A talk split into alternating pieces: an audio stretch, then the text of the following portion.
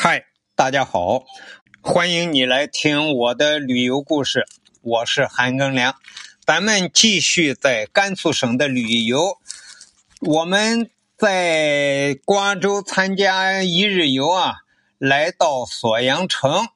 上一期讲了锁阳城的农垦遗迹以及水利渠道的遗迹。那么今天呢，再给大家讲一讲锁阳城的塔尔寺。在锁阳城城东约一公里处啊，有一片土塔林，很多啊才能叫林，所以啊，那个地方被当地人称为塔尔寺。据史料记载啊。塔尔寺是唐朝、五代以及宋朝、元朝时候的瓜州地方官员以及百姓进行祭祀活动的一个场所。可见汉唐时代啊，这个地方是非常热闹的。塔尔寺已经败落了，呃，现存的遗迹呢有大小塔十一座。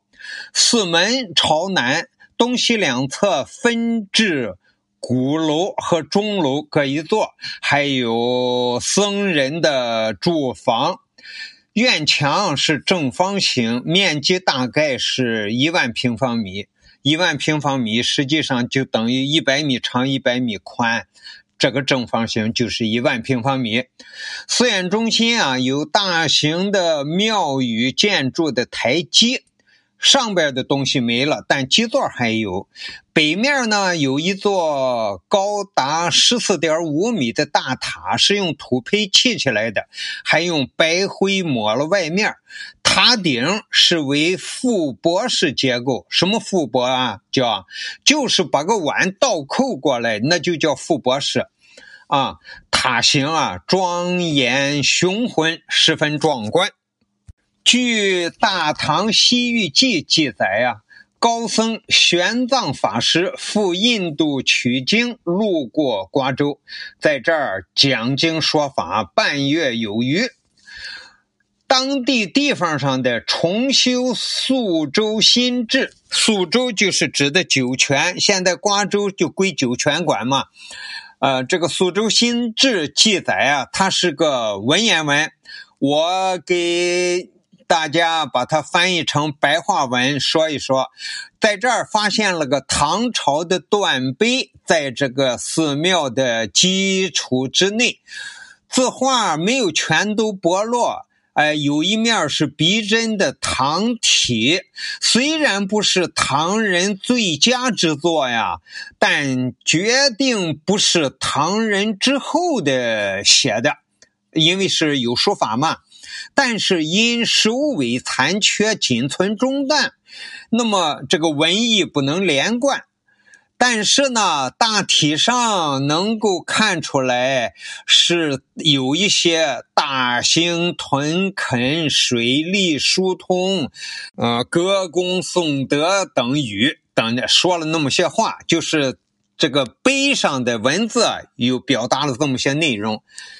由此可见呢，这个锁阳城啊，锁阳城的遗迹啊，在整个河西，呃，尤其是在瓜州、沙州地区啊，有重大的意义。再说我们这个女司机兼女导游啊，四十多岁，呃，确实是讲的呀，非常的好。一路一边开车一边给我们讲，呃，到了景点下了车，他就领着我们走到这个呃遗迹的跟前，继续给我们讲，啊，里头有故事，还有这些建筑的原型应该是什么样的。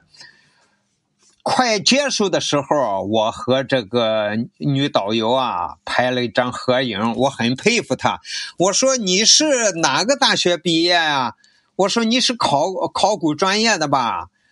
她说不是的，她没上过大学，只不过是在这儿工作十几年了，自己自学，一点一点自学的。既然是在他这个锁阳城工作嘛，就把这个锁阳城的一些有关方面的书籍啊找来看，自学。哎呀，这个人真是不错呀！做一个工作，真是干一行爱一行。自学达到这个水平，我都觉得他就是锁阳城遗迹的一个考古专家了。然后我们离开锁阳城遗迹呢，就要去吃午饭呀。那个司机，那个小伙子就拉着我们去了锁阳镇。这儿锁阳城跟前有个镇。里头啊，有街道，有民居，有人住，镇上的人还不少。那么我们就找了一个饭店呢，就是农民自家开的，就在这儿吃饭。他不是这个地方叫锁阳城吗？他这个锁阳盛产呀，就是呃太多了呀。那么我们去的时候是八月份也是锁阳收获的时候，到了饭店啊，这个就来了一盘炒锁阳，人家拿着锁阳当菜吃，炒着吃。咱们知道这个锁阳是个中药啊，是固精壮阳，是男人用的。咱们就你要当药吃，也就吃一点点吧，配在整个一个大药方里头。人家这儿不，人家把锁阳和当萝卜似的切片炒了吃。好了，今天给大家讲的是锁阳城遗址里面的塔尔寺。感谢你的收听，咱们下期再见。